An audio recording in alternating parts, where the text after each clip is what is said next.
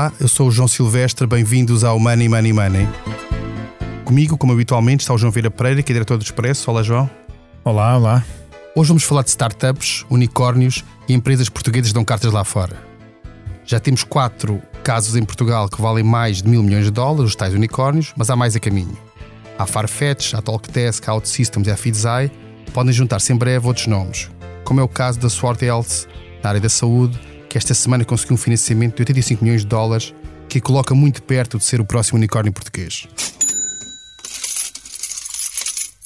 Money Money Money tem o patrocínio do BPI. Soluções de crédito BPI. Realize agora os seus projetos. Banco BPI. Grupo CaixaBank. Uh, João Vieira Pereira, como é que fez o facto de, apesar da crise em que nós vivemos e das dificuldades que os empresários sempre apontam a Portugal, continuar a surgir exemplos destes, destes de empresas que têm sucesso cá dentro e lá fora e que se transformam em grandes players globais, alguns cotados em bolsas? Isto é mérito dos empresários ou há, houve, de facto uma alteração de contexto que permite que isto aconteça? João, há, dizer, eu, acho que é tudo um pouco. Para já nós, eh, eu acho que nós eh, dizemos muito sobre Portugal, que Portugal é muito pouco empreendedor e eu, eu, eu não concordo com isso. Eu acho que Portugal é bastante empreendedor. Uh, às vezes é que não, não sabemos empreender bem uh, e não sabemos empreender em escala. E o que eu acho que esta nova geração de, de empresários uh, tem, tem vindo a aprender, também com as novas ferramentas e, tem, com, com, as, e com as novas tecnologias, com, com, com, a nova capacidade de gestão de tudo, é uh, pensar maior, ou seja, pensar em escala, pensar que, que, que é possível crescer fora de um, de um mercado de 10 milhões de, de, de habitantes ou, ou, ou, crescer fora eh, sem pensar no mercado ibérico ou no mercado europeu e, e pensar muito maior. E quando se pensa maior e há, existem ideias boas, é possível alcançar estes, eh, estes números. É verdade que nós temos tido alguns sucessos, nós, Portugal, com, com exemplos de algumas empresas que têm conseguido realmente obter financiamentos para continuarem a investir e a desenvolver o seu negócio, que os coloca com grandes possibilidades de, de ou probabilidades de valorização, o que é bom. Uh, um, uh, e, uh, mas eu acho que isso é, é, vai acontecer cada vez mais. E, e, nós hoje ainda fazemos muita questão, e ainda bem que assim é, de, de falar sobre estas empresas, mas eu gostava que isto passasse a ser muito corriqueiro uh, do género, olha, lá, vem, lá está lá mais um, e ser obviamente uma boa notícia, mas a ser apenas mais um, porque eu acho que realmente. Um, Portugal tem essas, é, é, essa capacidade. Porque, porque repara, João, tudo aquilo que nós dissemos sobre as vantagens de Portugal uh, relativamente a, ou as desvantagens que Portugal tinha. É? Por exemplo, nós, nós éramos sempre considerados, era uma pequena economia aberta aqui no canto da Europa, isolada, estamos, geograficamente não estamos no coração da Europa, não estamos no coração da Europa, não estamos no coração do mundo, etc. Tudo isso hoje em dia é um bocadinho. Sim, no mundo digital deixou de ser relevante. Deixa de é? ser relevante, não? É? ainda por cima, quando, com esta situação da pandemia toda, de repente nós ainda mais, irrele, eh, mais eh, irrelevante passa a ser, porque que nós hoje em dia trabalhamos em qualquer lado, trabalhamos a qualquer hora, tra tra trabalhamos com fusos horários eh, completamente diferentes e permite que qualquer pessoa esteja a trabalhar a partir de Portugal ou com uma ideia em Portugal e a trabalhar para, para o outro lado do, do, do, mundo. Portanto, eu acho que isto vai, vai continuar a acontecer mais e nós felizmente temos uma, temos uma temos tido exemplos de, de, alguma capacidade de inovação por parte dos jovens, um, saindo de, de, do meio universitário ou não, um, e que têm conseguido uh, implementar e levar ao, ao mercado ideias boas uh, e, e transformar essas ideias em dinheiro. E hoje temos connosco para este, para este episódio precisamente Virgílio Bento, que é o fundador da Sword Health, para nos contar um bocadinho como é que foi a história, como é que nasceu a empresa, em que ponto é que ela está e o que é que, qual é a estratégia daqui para a frente. Bem-vindo ao Money Money Money. Obrigado pelo convite e obrigado por nos darem um, tempo para falar da sua, que eu acho que é um, é um, é um Aliás, acho que é uma história interessante, é uma história que, que, que, demonstra bem que muitas vezes há esta definição de que as startups, nós romantizamos muito o sucesso das startups, mas elas são tudo menos românticas uh, a nível da história delas. Uh, oh, Virgílio, deixa-me interromper para começar exatamente por aí. Uh, Explica-nos um bocadinho o que é, que é a Sword Health, como é que nasceu e, e, e que história de não romantismo é essa que falas?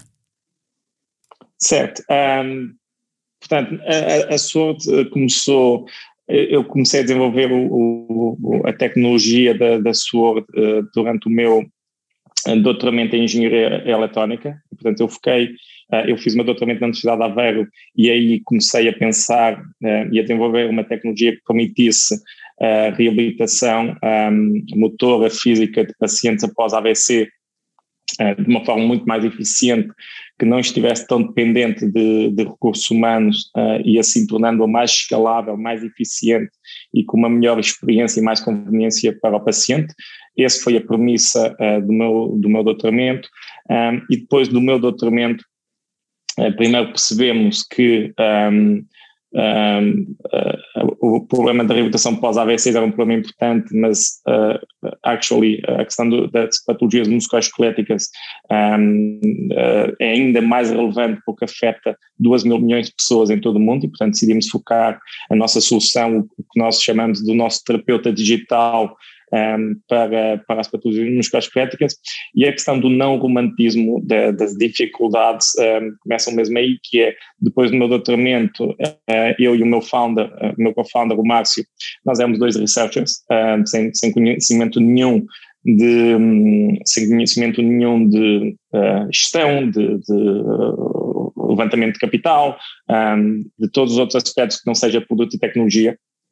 E aí há duas coisas essenciais que neste percurso que nós até aqui, que nós sempre tivemos falta um, ehm, na Europa, que foi acesso a mentores uh, e acesso a pessoas que já tenham feito isto antes e que tenham tempo um, ehm, uh, eh, para uh, fazer esta mentoria um, ehm, de novas startups, de forma a perceberem um, estas são as pitfalls, estes são os perigos que estão à frente, é assim que tens que preparar e é assim que tens que crescer e evoluir.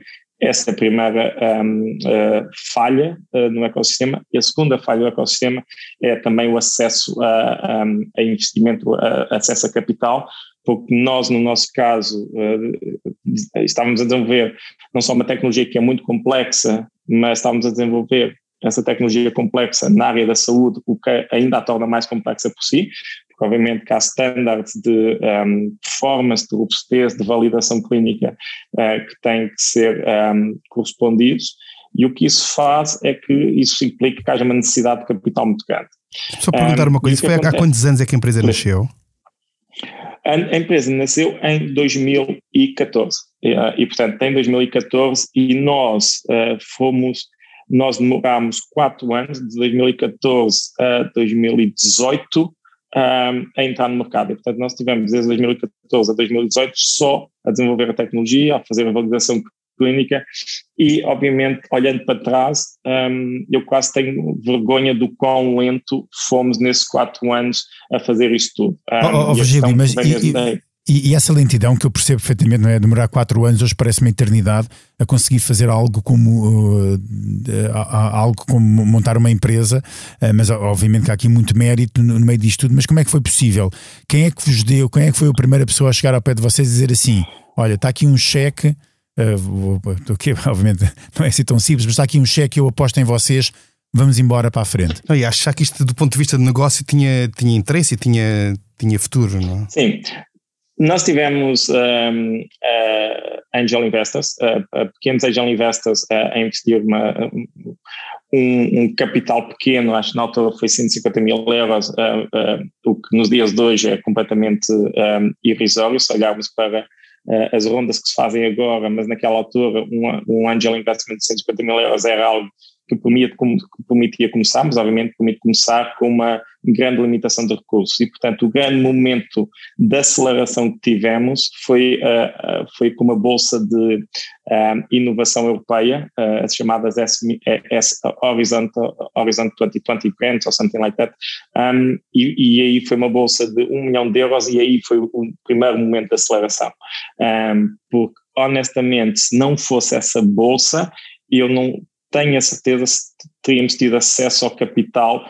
um, necessário um, para chegar ao mercado e depois de chegar ao mercado ter a validação do mercado e aí sim ter a capacidade de fazer o salto de Portugal para os Estados Unidos, que foi o grande momento de, de viragem da, da SWORD a nível de validação, a nível de, de expansão do mercado. Oh, Virgílio, um, de, deixa-me interromper caso, só para falar exatamente sim. sobre isso, porque há aqui um, um, um ponto crucial uh, no vosso, na vossa estratégia, que é quando vocês decidem, ok, eu para continuar a crescer tem de dar o salto, não é? E nós já assistimos isso a outras empresas portuguesas uh, que, que uh, por exemplo, como a Fidzai, que também de, decidiu a certa altura eu tenho de dar o salto, eu tenho de estar junto dos meus clientes Exatamente. e juntam tudo acontece e teve de ir para os Estados Unidos. E vocês também houve uma altura em que decidiram isto, que foi, ok, tenho de ir para Nova York. Quando é, como é que uh, surge essa necessidade e como é que é decidido esse salto? Sim, isso é um, é um pouco um paradoxo, porque se há algo, algo se há um, um conselho que eu posso dizer uh, a todos os empreendedores portugueses uh, que estão a começar agora, é para se exporem uh, aos Estados Unidos o mais rapidamente possível. No dia 1, porque isso foi um erro que nós fizemos, nós ficámos fechados em Portugal Uh, durante muito tempo focados a desenvolver tecnologia ao produto e não nos mostramos ao mundo uh, durante muito tempo. Um, e isso foi um erro, um, uh, porque depois o que acontece é tu podes ser a melhor solução do mundo, mas se tu não te expões, ninguém sabe que tu existes, ninguém sabe que és a melhor solução do mundo. Isso aconteceu connosco. Um, o paradoxo vem que, um, obviamente, que expor-nos ao mundo nos Estados Unidos não é fácil, porque obviamente a competitividade que há nos Estados Unidos a nível de financiamento, a nível de startups, a nível de inovação tecnológica é muitíssimo, é 100 vezes superior ao que existe em Portugal e ao que existe na Europa. E portanto, o que acontece é as empresas, as startups portuguesas precisam de financiamento para criar algo que seja diferenciador, por forma a que quando cheguem aos Estados Unidos tenham essa capacidade de ser um, valorizadas pelo seu valor acrescentado, que seja suficientemente grande para eles esquecerem que não, nós não somos americanos e não somos uma empresa dos Estados Unidos. Mas porquê que, uh, deixa-me perguntar uma coisa, Virgílio, desculpa, porquê que esta escolha nesta área da saúde, da saúde em geral, e depois esta escolha em particular, foi, foi uma escolha que, porque detectaram que havia ali espaço para desenvolver uma tecnologia nova ou havia, havia uma razão de base que justificasse este interesse? Foi uma questão de puramente pessoal minha, uh, portanto eu tive um, um, um, desafio na minha família, o meu irmão há 25 anos atrás teve um acidente de carro, teve 12 meses num coma profundo uh, e depois desse coma profundo eu vi um, uh, eh, os desafios que os meus pais tiveram em fornecer uma reabilitação de alta qualidade, alta intensidade ao meu irmão. Um, eu vi isso durante toda a minha adolescência, os desafios uh, que, um, que a minha família teve aí e, portanto, eu, eu percebia o potencial que a tecnologia tinha e tem de ter um impacto em que, ao mesmo tempo, tornamos uma, um, uma reabilitação, uma terapia muito com uma maior qualidade, maior eficiência e maior conveniência para os pacientes e com menor custo para o sistema de saúde. E, portanto, veio de uma, de uma, de uma motivação pessoal e, por acidente, caímos num mercado que é gigante. Uh, mas eu nunca fiz uma análise de mercado. Uh, uh, como, como, como eu te disse, nós começámos com, por estar focados em AVC, uh, que é um mercado muitíssimo mais pequeno que as patologias musculares esqueléticas, e depois percebemos que a tecnologia que tínhamos desenvolvido um, adaptava-se e actually um, uh, resulta muito melhor em patologias musculares esqueléticas porque permite-nos ser a solução uh, e a nova forma de tratar patologias musculares esqueléticas. E por acidente caímos no mercado, que é um mercado não é só gigante, mas como está a crescer no mundo a um ritmo muito, muito acelerado. Um, mas aí não houve, eu gostava de dizer que houve um planeamento estratégico que nós olhámos para o mercado e vimos uma oportunidade no mercado não foi isso que aconteceu, vem mesmo de uma, de uma motivação pessoal de algo que eu queria resolver porque eu tive este problema no passado. E agora, agora chegados aqui, esta, esta ronda de financiamento dos, dos Estados 85 milhões de euros que fecham esta semana, isto valoriza a empresa em quanto, atualmente? Nós, nós não divulgamos, nós não divulgamos métricas de valorização nem métricas financeiras nessa fase, ah, mas o que eu posso dizer é que estamos muito próximos de, de, de, de ser, um, de atingir essa marca de, unicórnio. E honestamente se quiséssemos ter esperado mais uns meses, um, um, mais uns meses teríamos chegado a essa marca, mas nós não optimizámos a valorização, aliás posso dizer que nós tínhamos muitas propostas em cima da mesa e aceitámos a proposta com a valorização menor de todas, um, porque optimizámos ao, ao, ao, investidor que nos podia trazer mais valores e optimizámos a investidores mesmo que realmente um, que realmente nos permitem maximizar o potencial da sua. E, portanto, eu normalmente digo à minha equipa que nesta, nós temos uma, uma, uma, um caminho que estamos a criar a Soro, que, que, se nós atingirmos todo o nosso potencial, a Soro vai valer qualquer coisa como 100 mil milhões de dólares. Um, e, o que nós, e nesta fase, uh, o que faz sentido é optimizar a quem nos permite, não a qual é que é a maior valorização agora, se é mais 30% ou menos 20%, mas a quem nos permite chegar a essa reta de 100 mil milhões de dólares. E isso em termos de estratégia agora significa o quê? Com este, com este financiamento que vão obter, quais são os próximos passos que vão dar para atingir tal, tal objetivo a prazo? Portanto, é, é uh, suster o nosso alto crescimento nos Estados Unidos, uh, e portanto o investimento em equipa, tanto em Portugal, o investimento agressivo na equipa uh, em portuguesa, o investimento agressivo na equipa dos Estados Unidos um, e, e, expandir globalmente. Nós já estamos em três continentes, um, queremos expandir globalmente um, ainda de forma mais agressiva uh, e continuar a executar à velocidade que estamos a executar nos Estados Unidos. Nós, neste momento, somos uma. Um, estamos no top 1% das, das startups que mais crescem nos Estados Unidos um, e, obviamente, agora é, é, é importante Uh, ter a capacidade de continuar a crescer sem começar a partir. E é esse o desafio que nós temos nesta fase. Virgílio, aproveito para, só para tentar perceber aqui um bocadinho para quem, para quem também nos está a ouvir, e nós mesmo aqui no estúdio, em Lisboa, para quem, uh, uh, que é uh, como é vocês funcionam principalmente? É, é, é, vocês vendem diretamente ao consumidor ou vendem através de, de, de, de, outros negócios? Ou seja, eu não queria estar a utilizar o B2B e o B2C, etc. Mas, mas, mas no, no, limite é isso. Como é que o vosso produto é feito através das grandes cadeias hospitalares, médicas, seguros de saúde ou é diretamente ao consumidor? Portanto, nós temos um. Uh, conceptualmente o Sword é é um fornecedor de terapias uh, para patologias musculoesqueléticas. Ou seja, nós, nós recuperamos pacientes, uh, nós tratamos pacientes com patologias musculoesqueléticas. Só que a diferença é que uh, nós fazemos isso com uma tecnologia, que é o nosso terapeuta digital, que é esta solução da inteligência artificial que permite aos pacientes recuperarem em sua casa sendo remotamente um, um, managed e supervisionados por, por, um fisioterapeuta e portanto nós temos esta, esta diferenciação desta AI mais o humano uh, para tratar patologias musculoesqueléticas, o que permite obviamente tratar patologias musculoesqueléticas com muito maior qualidade, muito maior conveniência e muito menores custos. E portanto Nesse sentido, os nossos clientes são uh, maioritariamente um, segurador de saúde. Um, no, nos Estados Unidos há um conceito que são os self-insured employers, que são as, os employers, como por exemplo aqui seria uma Sonai ou uma Galp, que têm o seu próprio seguro de saúde e, portanto, pagam os custos de saúde de, dos seus, um, dos seus colaboradores. E, obviamente, porque é que esses são os nossos clientes? Porque esses são quem tem a função uh, de fornecer cuidados de saúde de maior qualidade possível a, a um menor custo possível que é essa exatamente a nossa proposta de valor. E, que, e, portanto, e, Virgílio, quem é, são, uma... quem, Virgílio, quem é que são os vossos principais concorrentes? Ou, ou, vosso, ou vocês não têm concorrentes com, com, o nível tecnológico que já, que já apresentam? Nós temos, nós temos outras soluções, uh, nós temos outras concorrentes um, ehm, que, que, têm, que usam uma tecnologia não tão avançada como a nossa, um, ehm, uh, eh, mas que conceptualmente usam a mesma solução, de usar esta tecnologia mais humano uh, por forma a reabilitar, mas honestamente o nosso competidor é mesmo o status quo. É, é, é mesmo quando uma pessoa tem uma patologia crónica de dor do ombro, ou uma patologia crónica de, de uma lombalgia, ou, uma, ou precisa de uma cirurgia ao joelho, um, uh, tem dor crónica de joelho, ou dor aguda de joelho, esse paciente tem maioritariamente três hipóteses, e esse é que é o status quo, que é ou fazer uma cirurgia, em que está provado que metade das cirurgias musculoesqueléticas não recupera o paciente uh, e deviam ser substituídas por uh, um tratamento mais conservador, uh, ou opioides, e nesse momento nos Estados Unidos há uma epidemia de opioides e, e, a root cause, a causa dessa epidemia em, em 60% a 70% de todos os novos utilizadores de opioides começam a tomar opioides por causa de uma patologia musculoesquelética, e o terceiro é um, uh, fisioterapia numa clínica.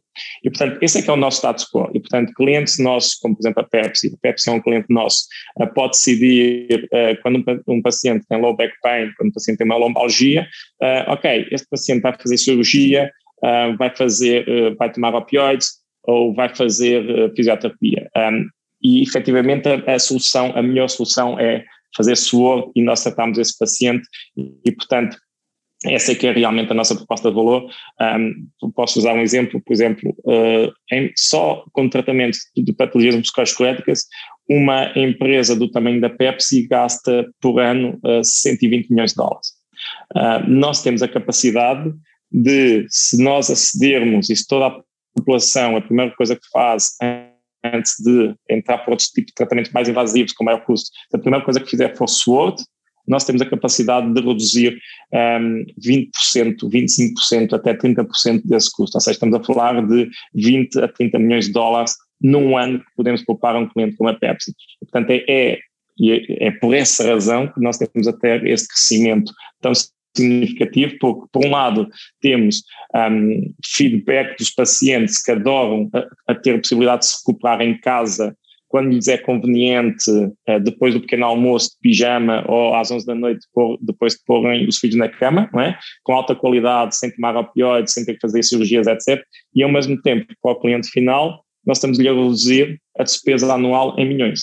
E é por isso que temos tido esta, esta grande adoção uh, no mercado, porque é realmente uma win-win, it becomes, é um no-brainer para, para os clientes adotar uma solução destas. Virgílio, deixa-me voltar só um bocadinho atrás e no tempo, uh, à Universidade de Aveiro.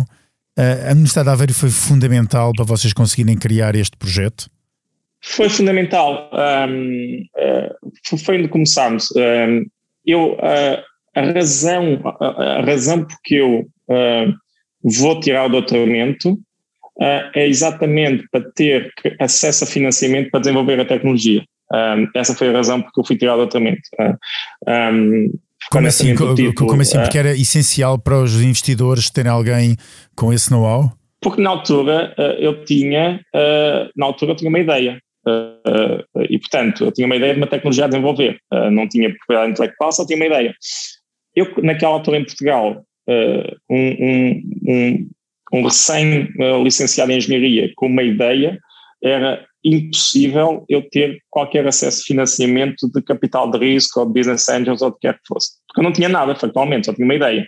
E, portanto, para ter a capacidade para ter uma tecnologia desenvolvida, um protótipo, patentes submetidas e aí sim ter acesso a capital, essa primeira fase, a única capacidade que eu tinha de ter de acesso a financiamento era através de bolsas de investigação. Um, e foi exatamente por essa razão que eu fui tirar o doutoramento, porque era a forma que eu tinha, lateralmente, de ter acesso a financiamento por forma a desenvolver a tecnologia. Desenvolver a tecnologia, havia um protótipo e aí sim já, tinha, já estávamos suscetíveis uh, de ter acesso um, a angel investments, etc. Mas essa foi a, a principal razão. Então, Virgílio, deixa-me voltar um bocadinho mais atrás. E como é que, como é que surgiu essa ideia? Essa ideia, portanto, surgiu da, da minha motivação inicial um, uh, de, de, eu queria desenvolver algo que permitisse aos pacientes, uh, mais uma vez, da minha motivação, motivação inicial, porque eu vi os desafios que a minha família teve, no caso do meu irmão, um, de, de fornecer, ter acesso a uma reabilitação de alta qualidade, de alta intensidade, um, um, de forma conveniente e acessível, e eu repito a palavra acessível porque essa parte é muito importante, não é? Porque imaginem o que é uma pessoa com déficit motor, seja porque teve um acidente de carro e tem várias sequelas físicas ou porque tem uh, uma lombalgia que incapacita essa pessoa de mover, o que é que essa pessoa uh, ir meter-se num carro uh, com um familiar, muitas vezes com uma cadeira de rodas, uh, ou não, mas com muitas limitações físicas, uh, ir para um centro de fisioterapia, esperar lá 10 minutos, fazer 20 ou 25 minutos de fisioterapia, entrar outra vez num carro e voltar para trás e fazer isto duas vezes ou três vezes por semana. Quando, quando chega, quando chega a casa, quando chega a casa, o trajeto do carro já destruiu tudo o que foi feito na fisioterapia. não só, não, mais uma vez, não só para o paciente em si, mas também o impacto familiar que isso tem das pessoas, que tem que possibilitar isso tudo é? E, portanto, o que acontece é as pessoas iam estar a fazer tratamento 5, 6 vezes, 6 dias por semana e fazem duas a três vezes uh, com esta dificuldade toda cada vez que, que é necessário. Um, e, portanto, eu vi isso, não é? E, portanto, essa foi a minha motivação de, ok, nós desenvolvemos tecnologias tão complexas, com potencial tão grande em, em tantos outros setores diferentes, mas nesta área que tem um impacto humano que afeta 2 mil milhões de pessoas, uh, estamos praticamente uh, uh, como se fosse na, em, mil, em, mil, em 1800, em que basicamente para eu ter acesso a uma hora de um serviço, preciso de uma hora de um recurso humano altamente especializado. Isso para mim fazia uma confusão enorme e, e obviamente foi essa a premissa um, que esteve por trás do meu doutoramento. E agora em termos de, faz parte da estratégia agora de a prazo de entrarem em bolsa? Tem alguma data para isso? Há esse objetivo a médio prazo?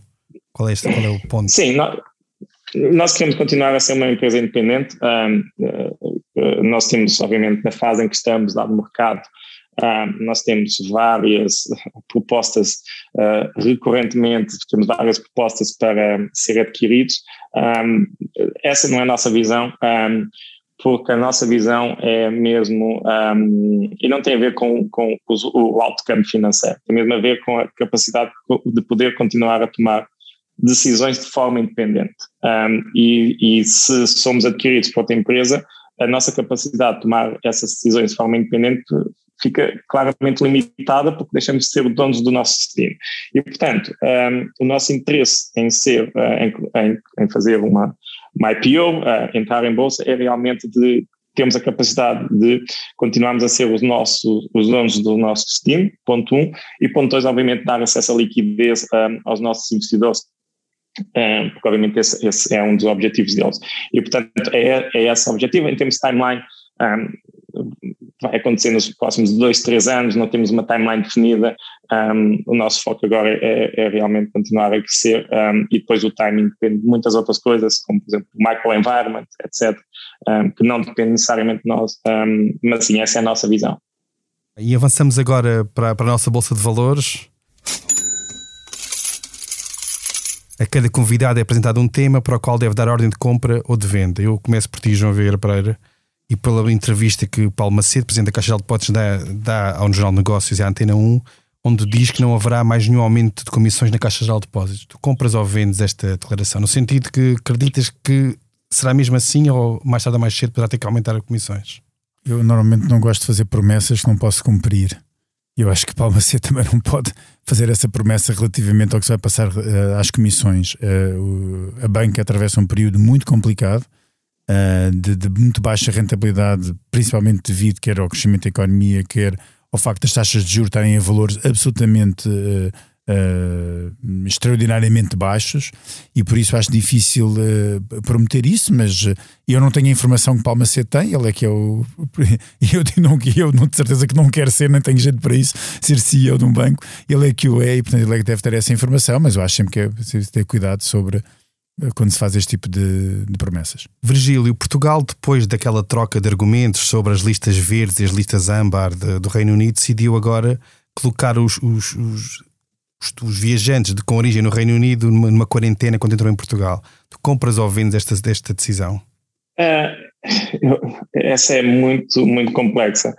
Eu, eu, eu compro, uh, mas uh, eu não eu não gabo quem tem que tomar essas decisões e quem tem que balancear um, a sustentabilidade económica de um, de um país com um, o impacto no curto termo, no médio termo e no longo termo da pandemia. Porque efetivamente este, este é daquele tipo de decisões que é muitíssimo complexa porque não, não, nós não temos toda a informação para decidir. Ou seja, ninguém estaria à espera que houvesse agora uma variante Delta uh, que tem um impacto muito maior na pandemia. E, portanto, quando se tomou as decisões que se tomaram, um, não havia essa informação. Como não haverá informação de novas coisas que vão surgir positivamente ou negativamente daqui a dois meses. E, portanto, eu compro, um, mas efetivamente acho que no fim de contas é muito difícil de censurar se essas decisões tiverem impacto negativo ou positivo, porque acho muito complexo um, alguém num contexto tão dinâmico, uh, que muda tão rapidamente, um, como se vê em Israel, não é? Basicamente a população está toda vacinada e, e voltaram atrás né, no requisito de usar máscaras em espaços anteriores, um, é muito complexo e acho que basicamente um, um, é, idealmente pensava sempre no médio termo e no, no longo termo. Só que o problema é que o sofrimento das pessoas acontece no curto termo. Uh, e por isso torna-se muito mais complexo tomar essas decisões. Um, e portanto eu comprava, mas não censuro quem, quem vendesse. Muito bem, foi o 76 episódio do Money Money Money. A edição esteve a cargo de João Luís Amorim. Não se esqueça, envie-nos questões e sugestões de temas para o e-mail economia.express.empresa.pt. Até lá, tome muito bem conta da sua carteira. Money Money Money tem o patrocínio do BPI. Soluções de crédito BPI. Realize agora os seus projetos. Banco BPI. Grupo CaixaBank.